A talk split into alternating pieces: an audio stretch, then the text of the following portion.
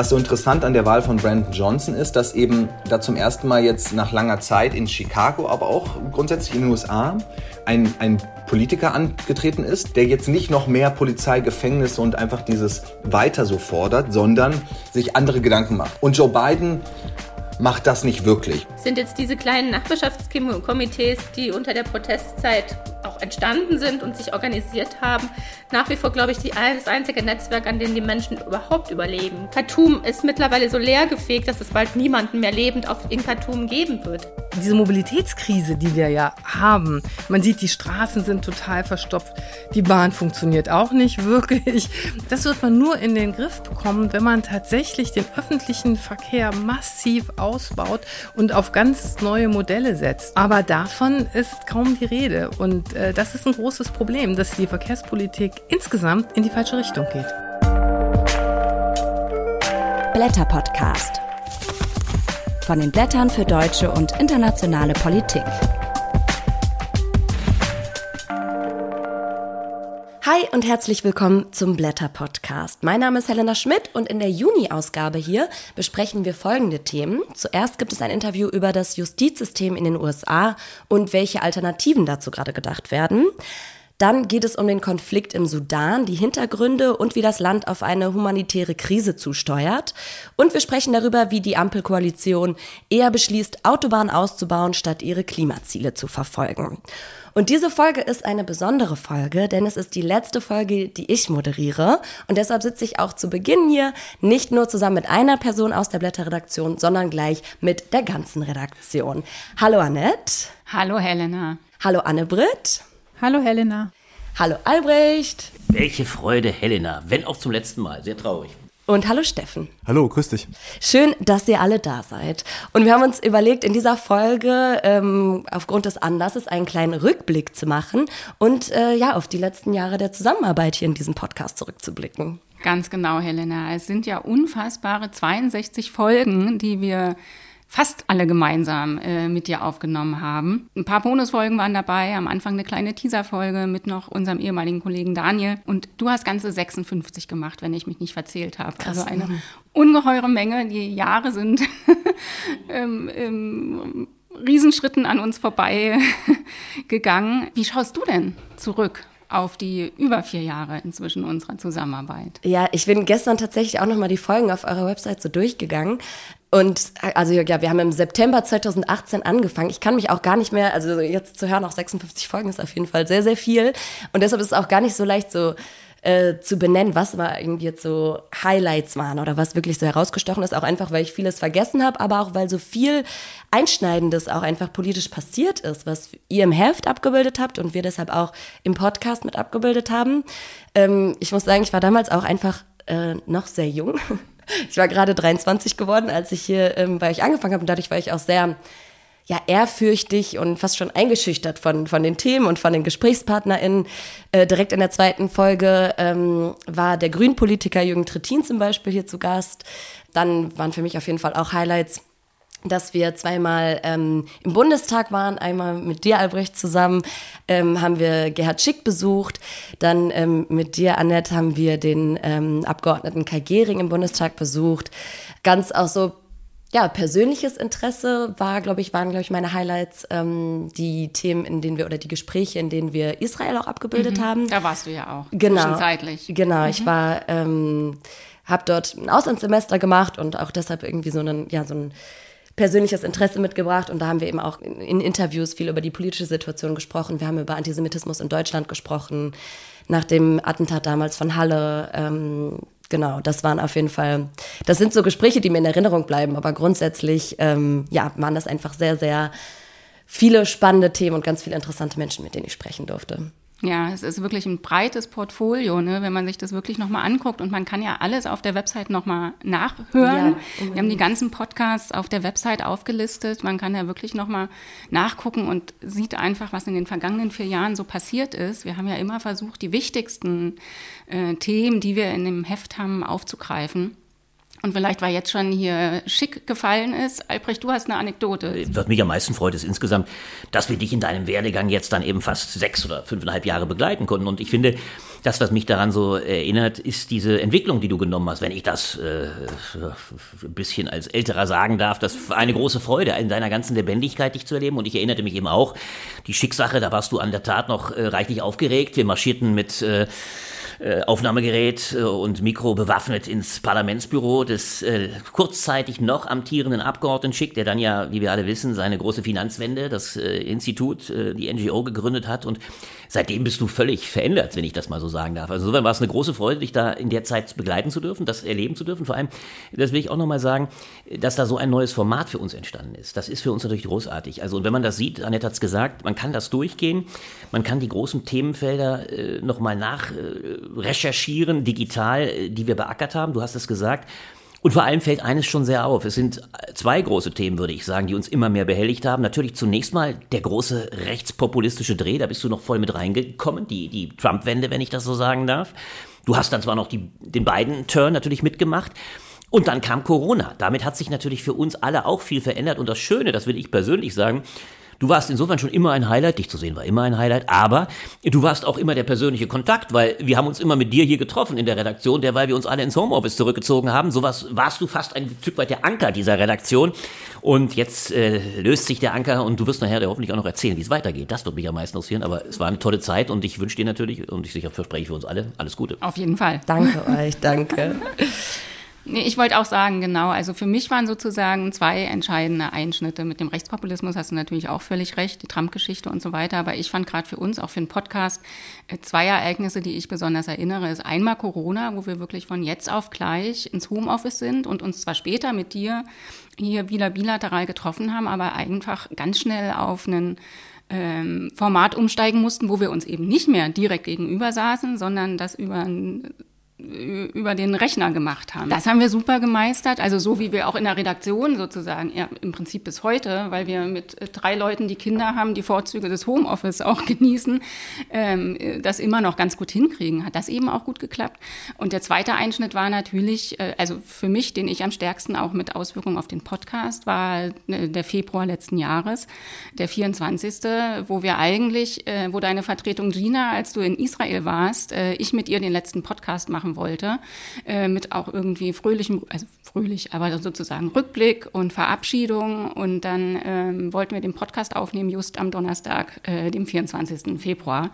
Ähm, und da mussten wir natürlich alles umschmeißen ähm, und äh, ganz anders auf das Heft blicken, was noch unter dem Eindruck entstanden war, dass alle Leute noch eine Woche vorher dachten, man kriegt den ganzen das Ganze irgendwie noch abgewendet. Ne? Also das waren so zwei Sachen, die ich ganz stark mit mhm. dem Podcast so ja, da kann man natürlich auch in dem Podcast nochmal anders drauf reagieren als in dem Heft. Also ganz genau. Äh, ja, weil das war da die Aktualität. Weil das ja auch eine Schwierigkeit war. Ich erinnere mich, dass ich äh, damals ein Interview machen musste oder so, sollte zu der Frage, wie sich rechtspopulistische Parteien in, in Europa verändern. Und ich habe das Interview mit einer Vertretung gemacht und äh, wir stellten beim Gespräch fest, dieser ganze Text ist eigentlich hinfällig geworden. Mhm. Und dann haben wir das Interview ganz gänzlich neu gemacht und haben angefangen darüber zu reden, was Europa jetzt, jetzt tun kann gegenüber diesem äh, russischen Einmarsch. Mhm. Ähm, und wirklich noch ganz frisch unter den Eindrücken, dass am der Nacht die ersten Bomben gefallen waren. Ähm, ja, da waren wir echt aktuell. Das ist auch wirklich eine sehr, ja, sehr starke Folge. Lohnt sich auch da jetzt nochmal reinzuhören und zu gucken, was eben seitdem geschehen ist. Ja, ja was ich aber auch gerne nochmal erzählen würde, ähm, Du sagtest ja gerade, wie, wie sehr du selbst dich so persönlich verändert hast so in den letzten Jahren, aber ähm, was glaube ich auch wichtig ist, du hast uns ja so auch die Brücke gebaut in diese Podcast-Welt hinein. Podcast äh, hatten wir vorher nicht. Äh, wir haben vielleicht mal was im Radio gemacht, aber dieses äh, spezielle Podcast-Format äh, hatten wir nie vorher äh, als Redaktion ausprobiert.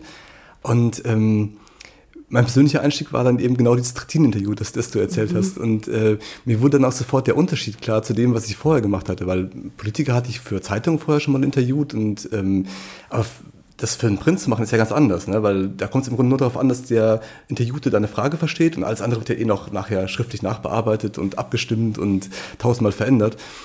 Aber in einem Podcast ist es ja auch irgendwie die Performance, die so ein bisschen zählt. Ne? Die richtige Intonation, das richtige Timing, die richtige Betonung. Mhm. Und ähm, das dann gleich mit dem ehemaligen Bundesminister war mhm. natürlich eine, ähm, ich glaube, da warst nicht nur du aufgeregt, da, da war ich das auch. Das war schon. Äh, okay, das ist gut zu wissen. Eine starke Premiere, genau. Mhm. Ich wollte auch nochmal sagen, du hast ja, weil du meintest, dass du äh, so Ehrfurcht hattest am Anfang, da muss ich für mich sagen, dass ich am Anfang auch etwas Ehrfurcht vor dem Mikro hatte und die habe ich im Laufe des Podcasts, glaube ich, ähm, verloren oder zumindest äh, abgebaut und hat immer total Spaß gemacht, mit dir die Interviews zu führen.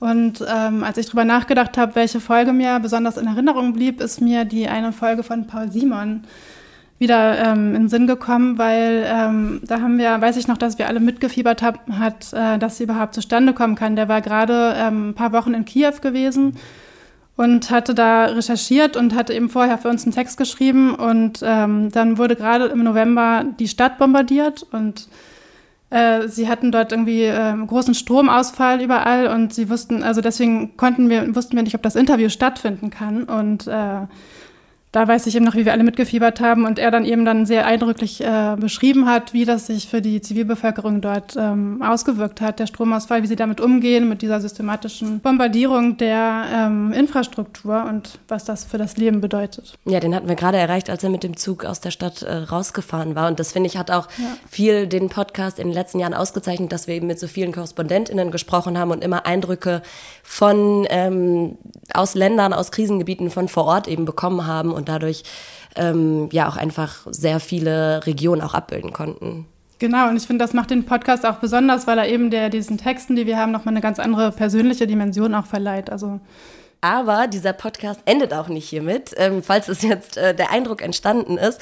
Der Podcast an sich geht weiter und ab der nächsten Folge wird es eine neue Moderatorin geben. Und zwar Karin Gothe übernimmt das Mikrofon hier. Und ich freue mich auf jeden Fall dann sehr drauf, ähm, weiterhin euer Heft lesen zu können und den Podcast dann als Hörerin weiter mitverfolgen zu können. Und würde es nochmal gerne am Ende an euch alle sagen. Vielen, vielen Dank für die Zusammenarbeit. Das war wirklich eine sehr lehrreiche und spannende Zeit mit euch. Da ja. danken wir auch Danke ganz sehr und wollen aber doch auch wissen, was du jetzt weitermachst. Wir wissen es. Vielleicht kannst du es aber auch den, Zuh den Zuhörern sagen, wenn du denn willst, den Zuhörerinnen und Zuhörern, oder? Willst ja, eine kurze, einen kurzen Überblick kann ich geben. Genau, ich habe jetzt als freie Journalistin einige Zeit gearbeitet und werde jetzt in eine Podcast-Produktionsfirma gehen und ähm, weiterhin also Podcasts machen.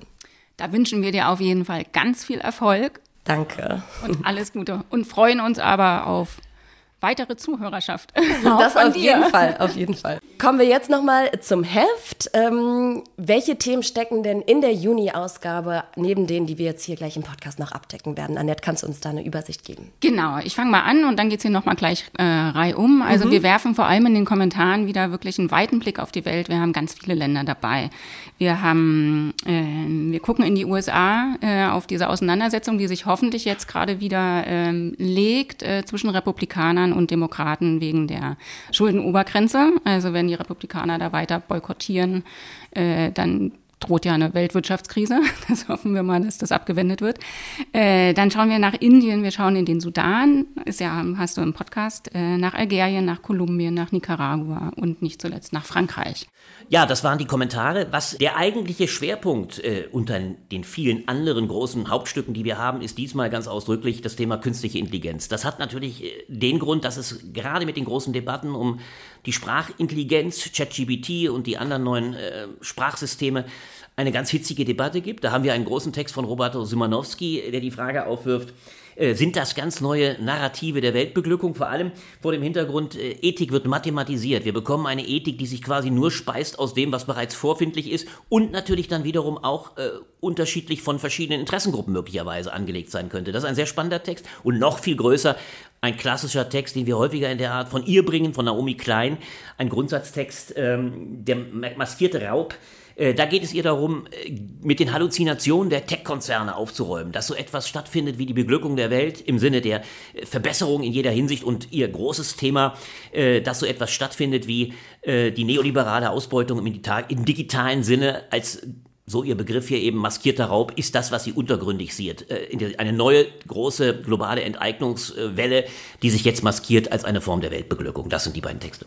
Ja, und wo wir jetzt schon so viel vom Ukraine-Krieg gesprochen haben im Rückblick, äh, wir bleiben natürlich weiter am Thema dran, haben äh, einen Text des Historikers Thomas Speckmann, der die Frage stellt, ob diese Zeitenwende, die Olaf Scholz unter anderem ausgerufen hat, wirklich so ein, eine Zäsur ist oder ob es nicht viel mehr Muster gibt, nach denen westliche Demokratien immer wieder äh, angegriffene Staaten mit Waffen versorgt haben oder eben auch nicht, also wie beispielsweise am äh, Beispiel Spaniens 1936 zeigt.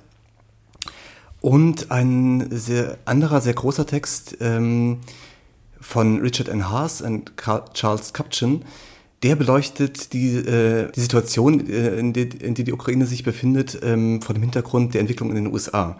Haas und Kapchen sind bestens vernetzt in, in Washington, haben unter anderem für, für Barack Obama gearbeitet und äh, stellen jetzt fest, dass ähm, die amerikanischen Interessen und auch die amerikanischen Motivationen sich verändert haben in den letzten Monaten, dass äh, der Fokus auf China stärker geworden ist, dass ähm, die Gefahr eines Wahlsiegs von Donald Trump ähm, 2024 äh, als stärker eingeschätzt wird und fragen eben vor dem Hintergrund, wie lange kann man diese Unterstützung der Ukraine noch aufrechterhalten und braucht es nicht einen Plan B, der ähm, ähm, daran bestehen könnte, im Herbst in Verhandlungen einzutreten?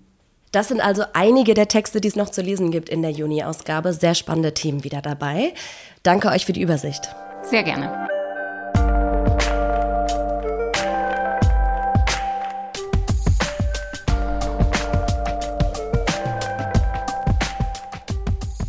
In Chicago wurde Anfang April ein neuer Bürgermeister gewählt, und zwar der Demokrat Brandon Johnson. Im Wahlkampf hat das Thema öffentliche Sicherheit dominiert, denn die Kriminalitätsrate in der drittgrößten Stadt der USA ist hoch. Allein im vergangenen Jahr wurden in Chicago 695 Menschen getötet. Schießereien und Autodiebstähle gehören dort zum Alltag. Die Konservativen schüren deshalb eine Crime Panic und wollen die Polizei und den Sicherheitsapparat generell weiter ausbauen. Johnson dagegen will Kriminalität nicht mit noch mehr Polizei, sondern mit sozialen Programmen bekämpfen. Über das US-Strafsystem und alternative Ansätze dazu spreche ich jetzt mit dem Journalisten Lukas Hermsmeier. Hallo, Herr Hermsmeier. Ja, guten Tag und vielen Dank für die Einladung.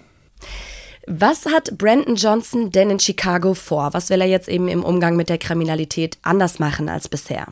Ja, er hat vieles vor. Ähm, sein Programm ähm, beinhaltet einerseits so ganz konkrete soziale Programme, zum Beispiel ein Programm, das sich äh, Treatment Not Trauma nennt. Da geht es darum, dass man dass man der Gewalt und der hohen Kriminalität entgegenwirkt, indem man, indem man Therapeuten äh, einstellt und äh, neue Bildungsprogramme aufsetzt, anstatt äh, noch mehr Polizisten in die in die Viertel zu schicken und dementsprechend dann eben das Ganze, also das, das, das Problem Gewalt zu mit, mit Treatment, äh, mit, äh, mit Behandlung, äh, ähm, sozialer und therapeutischer Behandlung entgegenzuwirken, statt noch mehr Trauma, also Trauma ähm, herzustellen. Das ist zum Beispiel ein Beispiel für seinen Ansatz. Aber ganz grundsätzlich geht es eben Brandon Johnson darum, dieses ähm, in Chicago, aber auch in vielen anderen großen Städten in den USA sehr, sehr äh, omnipräsente Thema Gewalt ganz anders und zwar holistisch anzugehen. Also dass man, dass man sich eben anschaut, wie Gewalt und Kriminalität überhaupt entsteht. Ähm, das hat natürlich viel mit Armut zu tun. Es hat mit der Erfahrung von Gewalt zu tun. Es hat mit Isolation und Scham und ganz vielen äh, Faktoren zu tun. Und dass man dass man jetzt so nach 30, 40 Jahren, ähm, in, denen, in denen in den USA eigentlich nichts viel anderes als äh, noch mehr Polizei und Leute ins Gefängnis zu stecken ausprobiert wurde, versucht jetzt Brandon Johnson dem eben ganz anders entgegenzuwirken. Ja, Sie sagen es gerade, es wurden viele Menschen inhaftiert in den letzten Jahren. Es gibt auch diese bekannte Statistik, die USA stellen über 20 Prozent aller weltweiten Gefängnisinsassen, obwohl sie weniger als 5 Prozent der globalen Bevölkerung ausmachen. Und überproportional vertreten sind eben von den Inhaftierten Millionen Menschen, arme und nicht weiße Menschen. Woran liegt das denn? Wieso wurden in den USA so viele Menschen inhaftiert oder werden immer noch? Das hat sehr viele und komplexe Gründe. Also es ist gar nicht so einfach, das jetzt in so ein paar Formeln ähm, zu bringen. Aber grundsätzlich kann man sagen, es hat einerseits mit der Geschichte dieses Landes zu tun. Ähm, wenn man sich schon die, die wichtigsten Strafinstitutionen anschaut, also die Polizei und das Gefängnis, wie sie entstanden sind. Die Polizei kommt ähm, ist ein direkter Nachfolgeinstitution letztendlich der, der Slave Patrols, also der Einheiten, die im, im 18. und 19. Jahrhundert dafür zuständig waren, äh, SklavInnen äh, einzufangen wieder. Ähm, so hat sich diese, diese Institution Polizei entwickelt, auch über die Kontrolle der ArbeiterInnenklasse. Die Gefängnisse haben sich auch über die letzten Jahrhunderte ähm, durch verschiedene Einflüsse äh, äh entwickelt, immer verbunden mit der Kontrolle und Überwachung bestimmter Bevölkerungsgruppen. Und das waren in den USA von Anfang an indigene Menschen, schwarze Menschen, arme Menschen und ArbeiterInnen, die sich aktivistisch äh, zusammengetan haben.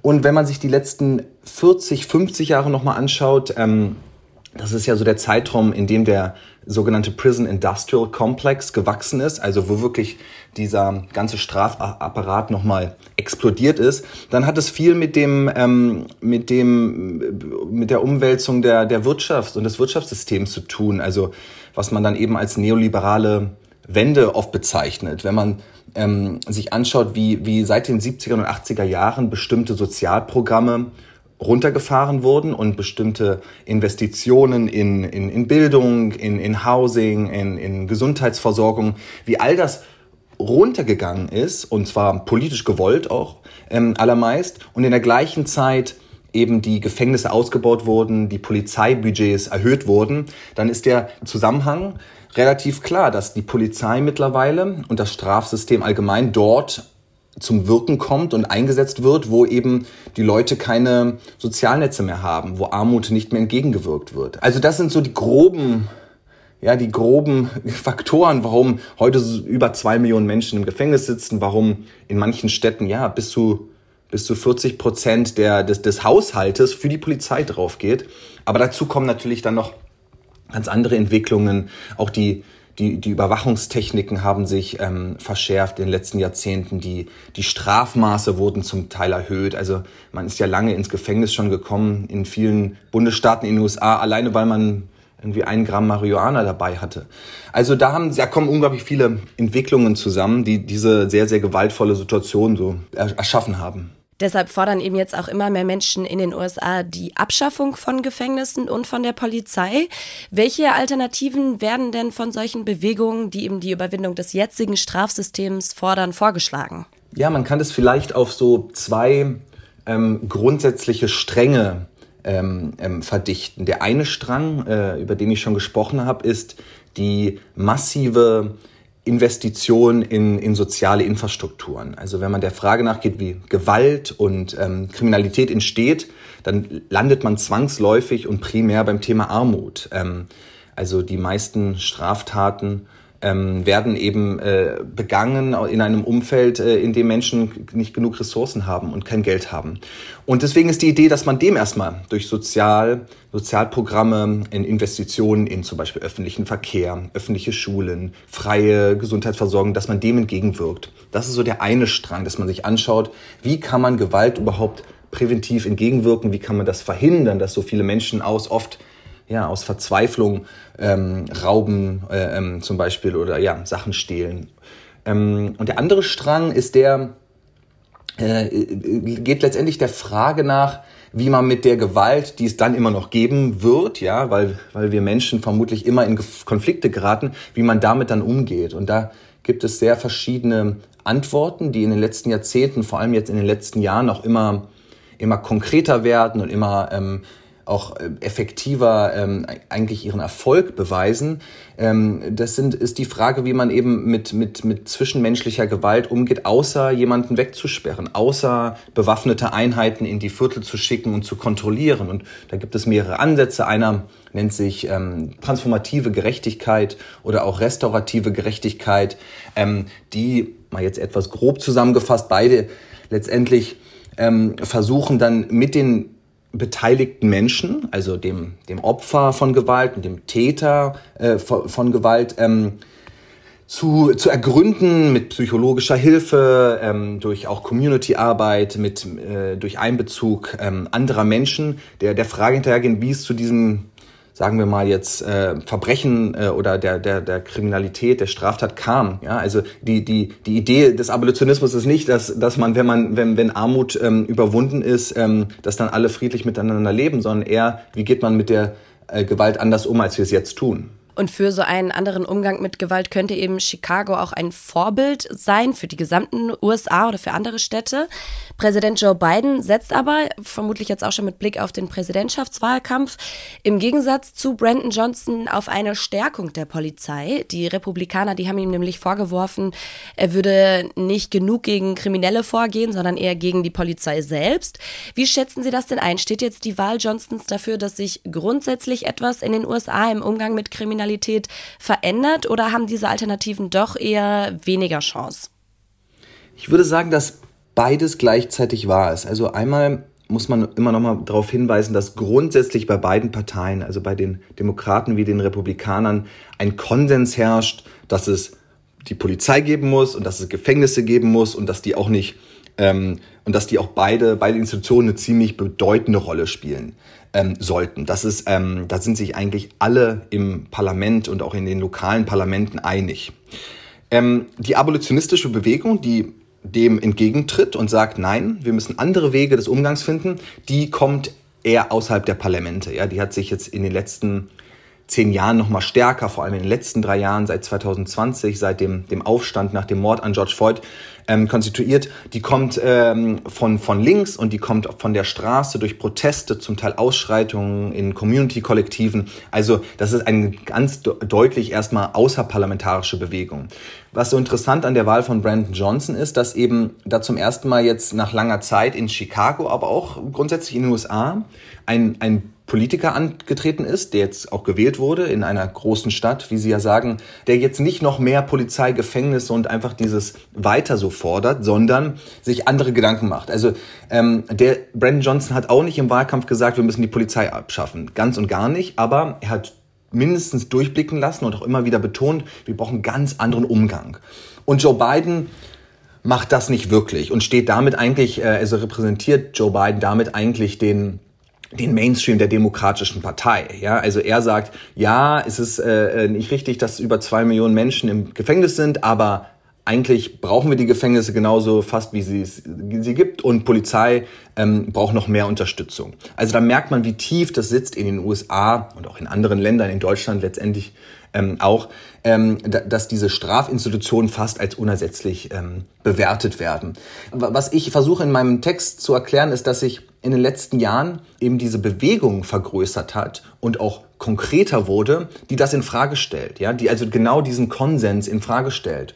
Und wenn man sich anschaut, wie vor allem seit 2020 eine Crime Panic, wie Sie ja schon äh, gesagt haben, ange oder intensiviert wurde, dann kann man das auch ähm, als eine Antwort auf diese wachsende linke Bewegung sehen. Also gerade weil immer mehr Menschen die Polizei und das Gefängnis grundsätzlich anzweifeln, muss der Staat, müssen die beiden Parteien, ähm, äh, die dominieren, muss, müssen die ähm, konservativen Medien, müssen letztendlich ähm, die, die, diese repressiven äh, Instrumente und Institutionen rechtfertigen. Und so wird seit drei Jahren nochmal ganz verstärkt eben auf die Kriminalität verwiesen, dass dort, wo demokratische oder progressive BürgermeisterInnen ähm, an der Macht sind, dass dort die Städte im Chaos versinken. Das hat alles wenig mit der Realität zu tun und vor allem hilft das, was dann von, von konservativer, liberaler und vor allem auch rechter Seite vorgeschlagen wird, das sind natürlich gar keine Lösungen. Das hat sich jetzt nach 40 Jahren,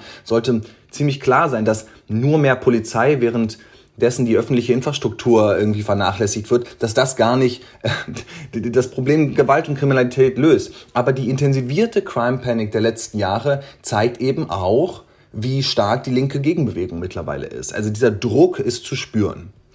Lukas Hermsmeier war das im Gespräch. Vielen Dank. Ja, sehr gerne. Dankeschön.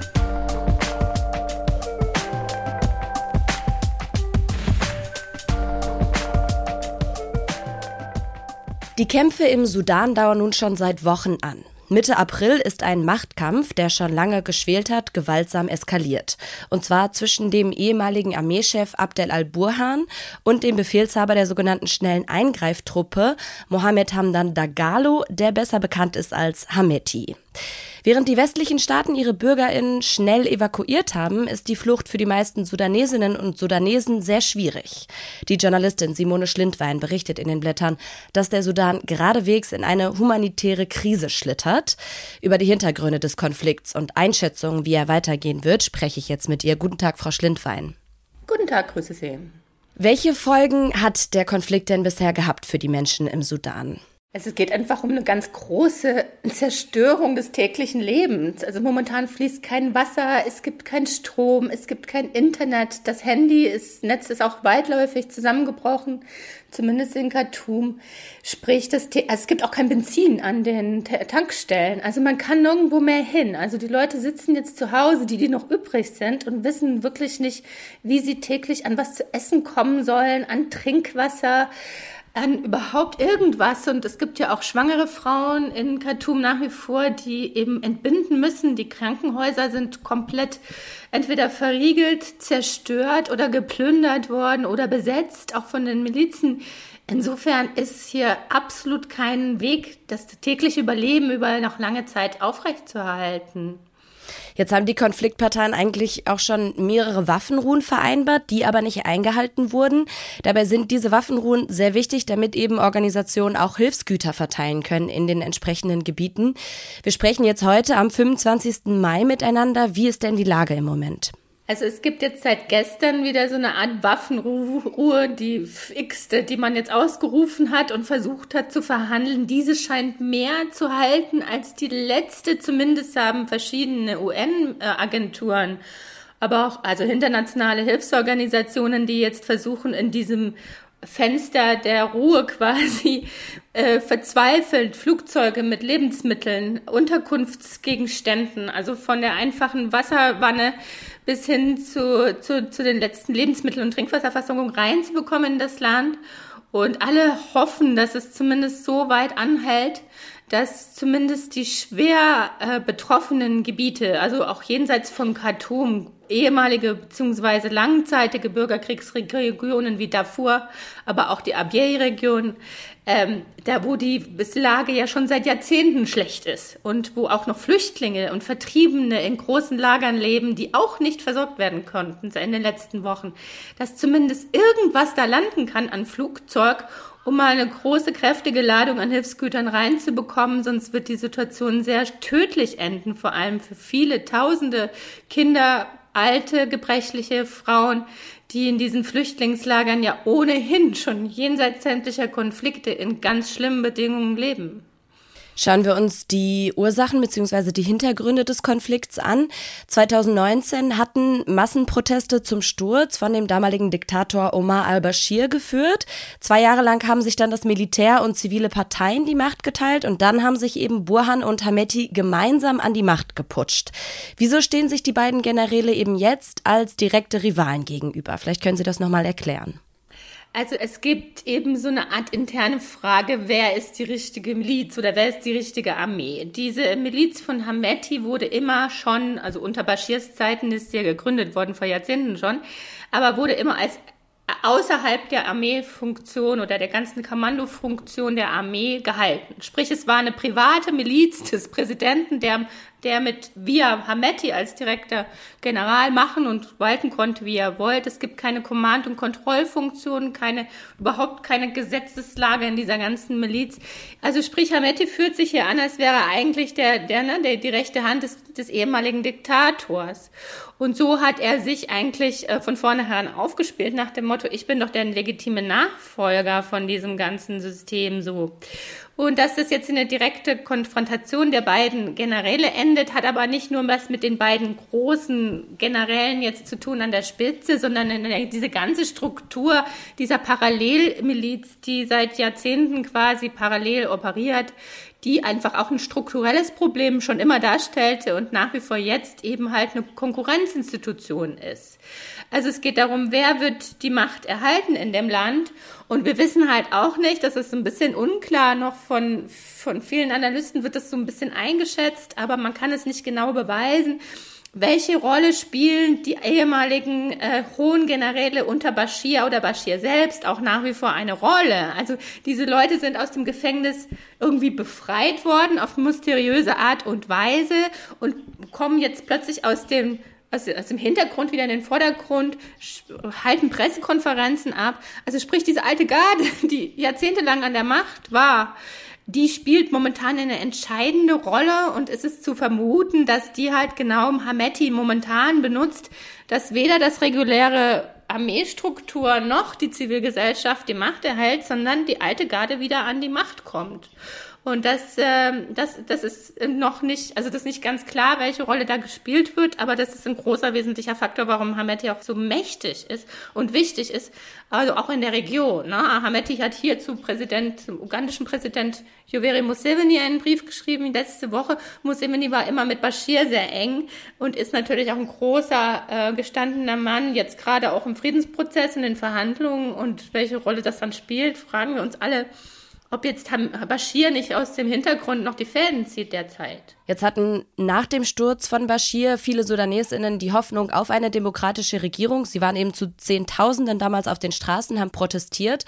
Was ist denn aus der Demokratiebewegung von damals geworden? Die wurde ja auch quasi mit ganz viel Polizei und Militärgewalt auch von Herrn Mettis Truppen niedergeschossen und geschlagen.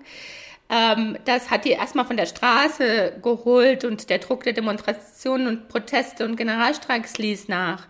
Allerdings ist jetzt momentan in den vergangenen Wochen und Monaten ja auch diese demokratische Zivilgesellschaft nicht einfach verschwunden plötzlich, sondern die sind jetzt auch diejenigen, die quasi diese Nachbarschaftshilfe organisieren ähm, nach wie vor, ne? Wo, wo gibt's noch Trinkwasser? Wo kann man eine verletzte Frau hinbringen oder eine schwangere Frau, die entbindet? Also die organisieren jetzt das Überleben quasi in diesem, äh, in diesem Land, wo sämtliche staatliche Strukturen einfach komplett zusammengebrochen sind.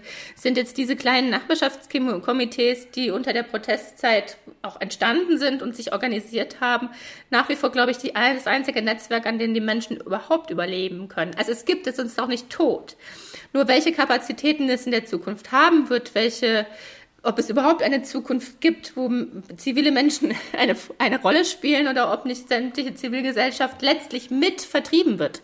Ich meine, wenn die Konflikte weiter anhalten, kann es halt auch sein, dass Khartoum ist mittlerweile so leergefegt, dass es bald niemanden mehr lebend auf, in Khartoum geben wird. Insofern fragen wir uns halt alle, wer wird überleben und in welcher, also im Exil oder oder im Land und wenn ja, wie und unter, unter welchen Umständen, das ist alles ein ganz großes Fragezeichen. Es hängt jetzt erstmal davon ab, das Leben der Menschen überhaupt im jeden Tag einzeln zu retten, um dann zu gucken, was man aus diesen Trümmern wieder aufbauen kann.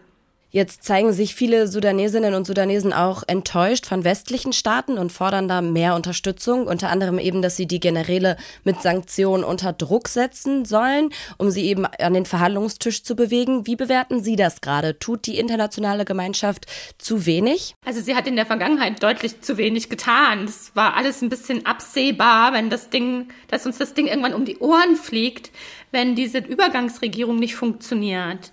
Und in dem Moment, als das Militär die Zivilproteste quasi niedergeschossen hat, war auch jedem Afrika-Kenner klar, oh oh, wir schlittern hier in eine, in eine Militärdiktatur, die in einem großen Bürgerkrieg enden kann.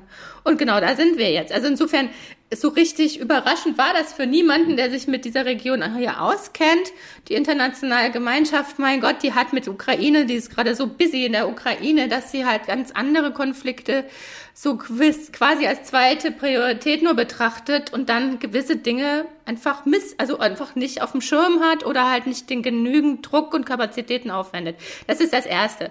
Das Zweite ist jetzt die andere Frage, welche Kapazitäten haben die regionalen Organisationen und Nachbarländer, das Ding hier in Afrika, auf ihre afrikanische Weise äh, damit umzugehen. Ja, das ist jetzt erstmal die wichtigste Frage, ist nicht, was macht Amerika, sondern was machen die Nachbarländer, die jetzt auch mit diesem Flüchtlingsstrom ja komplett überwältigt sind, die aber mehr Einfluss haben als der Westen in Khartoum. Weil, ähm, ich meine, der Westen hat sich jahrelang komplett nicht mit Khartoum beschäftigen dürfen, wollen, sollen. Und da sind viele Kontakte einfach flöten gegangen und äh, die regionalen Länder, auch jetzt große, große afrikanische Präsidenten mit Schwergewichten wie Museveni oder einem kenianischen Präsidenten Ruto oder auch die Leute haben jetzt, glaube ich, mehr Einfluss, beziehungsweise auch der ganze arabische Raum, zu denen sich Sudan ja auch zugezählt oder zugehörig zählt. Ägypten, das sind jetzt die Mediator, auf die es ankommt. Und ähm, auch da müssen jetzt einfach Kapazitäten äh, geschaffen werden, glaube ich, von internationaler Gemeinschaft. Es ist erstmal wichtig, dass es Geld gibt, dass es solche runden Tische gibt, dass es Hotels gibt, wo sich Delegationen einmieten können, wo überhaupt geredet werden kann. Und äh, die, die humanitäre Katastrophe, ich meine, die ist jetzt ins Unermessliche ge, ge, gerückt. Das, aber sämtliche Hilfsagenturen, World Food Program, auch das Kinderhilfswerk oder das Flüchtlingshilfswerk haben absolut keine finanziellen Mittel, diesem da entgegenzukommen, weil halt alles in die Ukraine und, und so weiter geflossen ist im letzten Jahr. Also sprich, die internationale Gemeinschaft kann, muss als erstes die, die, die Kassen öffnen und das Geld in, in den Raum stellen, damit überhaupt äh, humanitäre Hilfe gerade möglich ist. Jetzt waren BeobachterInnen auch schon davor, dass sich der Konflikt auf Nachbarländer ausweiten könnte. Wie schätzen Sie ähm, gerade die Situation ein? Wie wird der Konflikt weitergehen? Es ist schwer zu sagen, weil viele Köche verderben den Brei. Insofern ist das auch schwer vorherzusagen, wie dann das Outcome ist, wenn viele Menschen und äh, also Personen und Akteure mitspielen in diesem Spiel. Sudan ist ein Schwergewicht, auch militärisch schon immer gewesen. Und ähm, die, die gewissen Bürgerkriegsregionen, die es schon vor dem jetzigen Konflikt gab, also doch Darfur oder Abyei, das sind halt auch äh, Regionen an der Peripherie, die schon immer quasi mit den Nachbarländern auch etwas zu tun hatten. Abyei ist eine deutliche Konfliktregion mit dem Südsudan. Insofern, ja, es, es gibt eine gewisse, sagen wir mal, Angst und berechtigte Panik davor, dass der Konflikt sich überstülpt auf andere Nachbarländer. Allerdings ist es so ein Sudan-interner Konflikt, dass jetzt, wenn sich Hameti nicht zufällig in die eine oder andere Richtung rettet über die Grenze in den Tschad und sich da verschanzt und vom Tschad aus zurück angreift, jetzt mal das Szenario, hat, glaub, lässt sich jetzt, glaube ich, kein Nachbarland mit da reinziehen, weil sie wissen, wie hochgradig gerüstet diese Sudanesen sind. Insofern, äh, ja, es geht jetzt erstmal, ich glaube, die Länder werden mehr in den Konflikt mit reingezogen über die Flüchtlinge und auch die politische Opposition, die sich in Zukunft wahrscheinlich im Exil, beispielsweise in Ägypten oder in anderen Ländern, neu formieren wird und nicht zurückkehren wird schnell. Insofern ist das eher noch eine langfristige Perspektive, inwieweit die Konfliktlage sich dann quasi überschwappt in die anderen regionalen äh, Konflikte der, der Nachbarländer. Die Journalistin Simone Schlindwein war das im Gespräch. Vielen Dank. Gerne.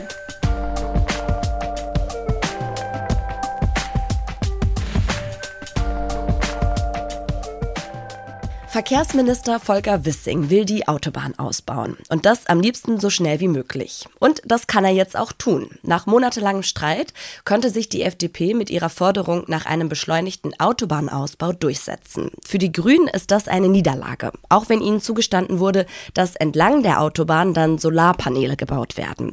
Aber gerade diese Kombination einer rückwärtsgewandten Autoförderung und einer zukunftsweisenden Energiepolitik sei bezeichnend für die Politik der Ampelregierung. Das schreibt die Journalistin Anja Krüger in den Blättern. Und über den Autobahnwahn wollen wir jetzt sprechen. Guten Tag, Frau Krüger. Guten Tag. Vielleicht erstmal zu Beginn, Frau Krüger, wieso setzt sich Volker Wissing überhaupt so vehement für den Ausbau von Autobahnen ein? Also die Begründung der FDP und von Verkehrsminister Wissing ist, dass der Verkehr flüssiger werden muss und äh, dass ein modernes Land eine gute Straßeninfrastruktur braucht und deswegen ähm, ja, die Autobahnen ausgebaut werden müssen, Lücken geschlossen werden müssen, äh, Autobahnen, die jetzt vier Spuren haben, acht Spuren haben, damit sozusagen der Verkehr flüssiger wird. Das ist die Begründung. Wobei man da direkt sagen muss, dass Verkehrswissenschaftler immer darauf hinweisen, dass man ähm, durch mehr Straßen eben nicht unbedingt flüssigeren Verkehr bekommt. Dabei ist ja jetzt eigentlich klar, wenn wir ähm, mit der Brille des Klimaschutzes darauf gucken ohne dass wir die Emissionen im Verkehrssektor reduzieren, sind Deutschlands Klimaziele nicht zu erreichen. Was heißt, wie kann die Ampel jetzt gerade in dieser Situation die, den Ausbau von so vielen Autobahnen, 144 Projekte sind das, rechtfertigen? Ja, die Grünen haben ja sozusagen einfach klein beigegeben. Die haben ja wirklich oft darauf hingewiesen, ähm, was das für ein fatales Signal ist und wie fatal es ist, wirklich diese Projekte umzusetzen, weil die einfach mehr Verkehr erzeugen werden und nicht weniger. Und für die Ampel wird es äh, schwer sein, wenn dieses Gesetz tatsächlich durchs Kabinett geht und im Bundestag beschlossen wird. Aber es gibt äh, noch andere Möglichkeiten in den Ländern, denn bei den Projekten, da müssen die Länder mitarbeiten und da gibt es auch schon erste Signale, dass die Länder gar nicht so davon begeistert sind. Denn ein großes Problem ist, ähm, also erstens, es gibt wirklich in Deutschland genug Straßen. Also das Autobahnnetz hat 13.200 Kilometer. Es sollen wirklich noch viele, viele hundert Kilometer dazukommen, die nicht alle definitiv nicht alle nötig sind. Und worum es eigentlich gehen würde, wäre die bestehenden Straßen zu sanieren. Die Brücken zum Beispiel. Die Brücken sind wirklich marode das Problem ist auch, viele Brücken sind zur gleichen Zeit gebaut worden. Das heißt, sie werden auch zur gleichen Zeit sanierungsbedürftig. Und viele Länder, zum Beispiel Nordrhein-Westfalen, aber auch andere Länder mit grünen Verkehrsministern, haben großes Interesse daran, dass das äh, Straßennetz erstmal in Ordnung gebracht wird, bevor man anfängt, jetzt äh, sozusagen neue Baustellen aufzubauen. Denn es gibt ja schon eine ganze Menge Baustellen. Und ähm, es gibt da auch einfach ein Kapazitätenproblem. Es gibt Fachkräftemangel und den gibt es auch im Straßenbau.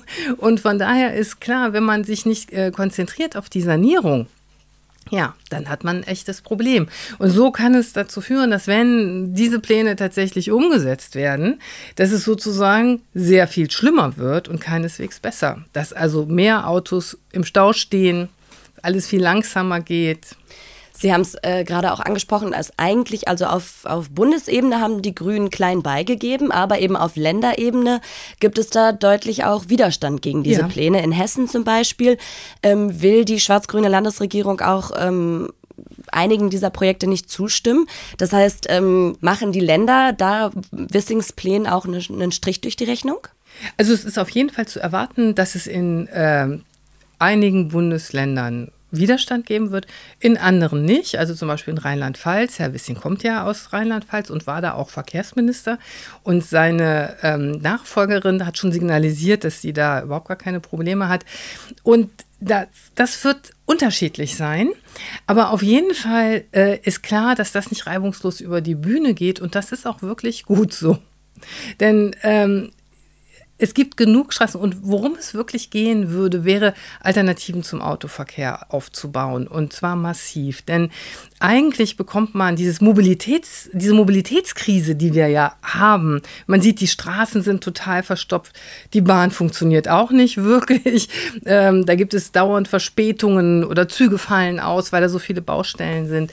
Das wird man nur in den Griff bekommen, wenn man tatsächlich den öffentlichen Verkehr massiv ausbaut und auf ganz, ganz, ganz neue Modelle setzt. Und äh, also zum Beispiel für Pendler ähm, könnte man versuchen, Fahrgemeinschaften zu organisieren oder ähnliche Modelle zu finden. Aber davon ist kaum die Rede. Und äh, das ist ein großes Problem, dass die Verkehrspolitik insgesamt in die falsche Richtung geht. Was Sie auch in Ihrem Text schreiben, was ich ganz interessant fand, ist, dass von diesen 144 Projekten keines in den ostdeutschen Bundesländern geplant ja, ist. Mhm. Wieso ist das so? Ja, das, ist die, das sind die Prioritäten, muss man sagen, des Bundesverkehrsministers. Es ist allerdings auch so, dass in den äh, neuen Bundesländern die Straßen noch, noch im Vergleich zu den alten Bundesländern besser erhalten auch sind. Und es da ja nach der Wende auch tatsächlich äh, große Ausbaubauten gegeben hat. Gibt es da auf den Landesregierungen ähm, auch Forderungen, da eben mitbedacht zu werden, jetzt äh, von den ostdeutschen Bundesländern? Ja, zum Beispiel äh, Brandenburg sorgt sich, äh, dass, äh, da, also es, das heißt ja nicht, dass in den neuen Bundesländern nicht gebaut wird, sondern es geht ja nur um die Beschleunigung. Mhm. Die sorgen sich schon in Brandenburg darum, dass. Vielleicht die, können Sie das nochmal ganz kurz erklären. Ja, also, also es ist mhm. so, es gibt einen Bundesverkehrswegeplan und da sind ganz viele Projekte festgelegt und äh, die werden dann eben auch äh, finanziert und jetzt geht es um Projekte, die beschleunigt gebaut werden sollen. Das heißt, ähm, da sollen bestimmte Umweltprüfungen zum Beispiel entfallen und ähm, die sind prioritär gegenüber anderen Projekten. Und jetzt haben Länder wie Brandenburg Angst, dass äh, dort geplante oder begonnene Projekte hinten anstehen müssen, weil diese anderen Projekte eventuell Fachkräfte abziehen, Materialien und so weiter. Mhm. Und der Bundesverkehrswegeplan ist äh, ohnehin ein Problem. Also der jetzige Bundesverkehrswegeplan, der plant bis 2030, der ist 2016 verabschiedet worden und die Pläne dafür, die stammen wirklich aus der Zeit Anfang des Jahrtausends. Also Straßen, Straßenbau ist eine unglaublich langwierige Angelegenheit. Und ähm, diese ganzen Projekte sind zu Zeiten geplant worden. Da hat, äh, da hat die Klimakrise zum Beispiel kaum Berücksichtigung gefunden. Da sind die Verkehrsplaner von ganz anderen Prämissen ausgegangen. Und das ist zum Beispiel auch ein Grund, warum äh, nicht nur Klimaaktivisten und Umweltverbände fordern, dass quasi jedes Projekt aus dem Bundesverkehrswegeplan auf den Prüfstand gestellt wird und man sich anguckt, braucht man das wirklich? Jetzt werfen Umweltverbände oder Klimaaktivistinnen eben vor, dass diese, ähm, dieses Paket zur Planungsbeschleunigung dafür sorgen wird, dass die Klimaziele eben verfehlt werden.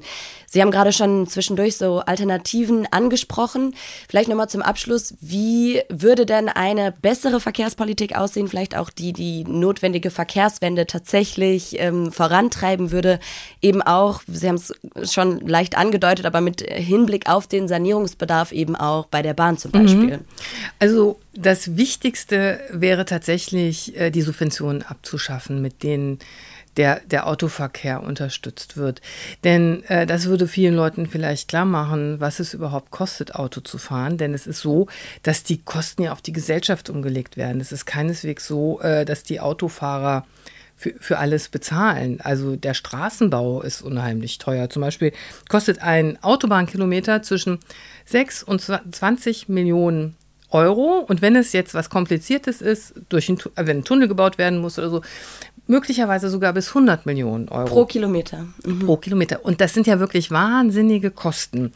Und äh, ja, da wären die Autofahrer überhaupt nicht dran beteiligt. Es wäre ja denkbar, dass man eine Maut einführt oder ähnliches. Und äh, das ist ein ganz wichtiger Hebel, dass tatsächlich das Autofahren das wirklich kostet, was es an Kosten verursacht. Das ist natürlich schwer umzusetzen, weil sehr viele Wählerinnen und Wähler Autofahrer, Autofahrende sind und ähm, die Politik natürlich Angst davor hat, ähm, die zu verlieren. Das hat man ja im Bremer Wahlkampf gesehen mit dieser Brötchentaste. Mhm. Was passiert, was für eine öffentliche Aufregung äh, gibt, wenn man nicht mehr 20 Minuten umsonst irgendwo parken darf. Parken ist auch ein Punkt, ähm, der, der ganz wichtig ist, weil Autos besetzen öffentlichen Raum der anderen weggenommen wird, der unterhalten werden muss. Und ähm, viele Autofahrende denken, dass es quasi Naturgesetz ist, dass sie das umsonst bekommen. Und ich glaube, dass da kein Weg dran vorbeiführt. Äh, es ist natürlich ein Problem, was eine falsche Entwicklung wäre, wäre, die Reichen fahren weiter Auto, freuen sich, weil die Armen können sich das nicht mehr leisten und die Straßen sind frei. Das darf natürlich nicht passieren. Und um das zu verhindern, müssen die Alternativen ausgebaut werden. Und zwar auf eine Art und Weise, ähm, die auch komfortabel ist. Also, dass Leute das gerne machen, dass Leute das Gefühl haben, oh, es ist ja viel schöner, mit dem Zug zur Arbeit zu fahren. Da habe ich 20 Minuten Zeit, mir eine, Zeitung anzugucken oder irgendwas anderes. Und ähm, Notwendig dafür ist, ist mal so ein grundlegendes Umdenken. Also wirklich weg vom Auto zu kommen, hin zu, zu anderen Lösungen und natürlich auch äh, sich zu fragen, ja, wie, wie muss überhaupt eine Stadt aufgebaut sein? Also die Vorstellung, dass die Autobahn bis in die Stadt reingeht, damit die Menschen da sozusagen so, sofort äh, hinkommen, das ist ja auch grotesk. Anja Krüger spricht über Alternativen ähm, zum Autofahren. Vielen Dank für das Gespräch. Dankeschön. Das war die Juni-Ausgabe des Blätter-Podcast. Annette, welche Themen werden denn im kommenden Heft, also in der Juli-Ausgabe von euch, vermutlich drin sein?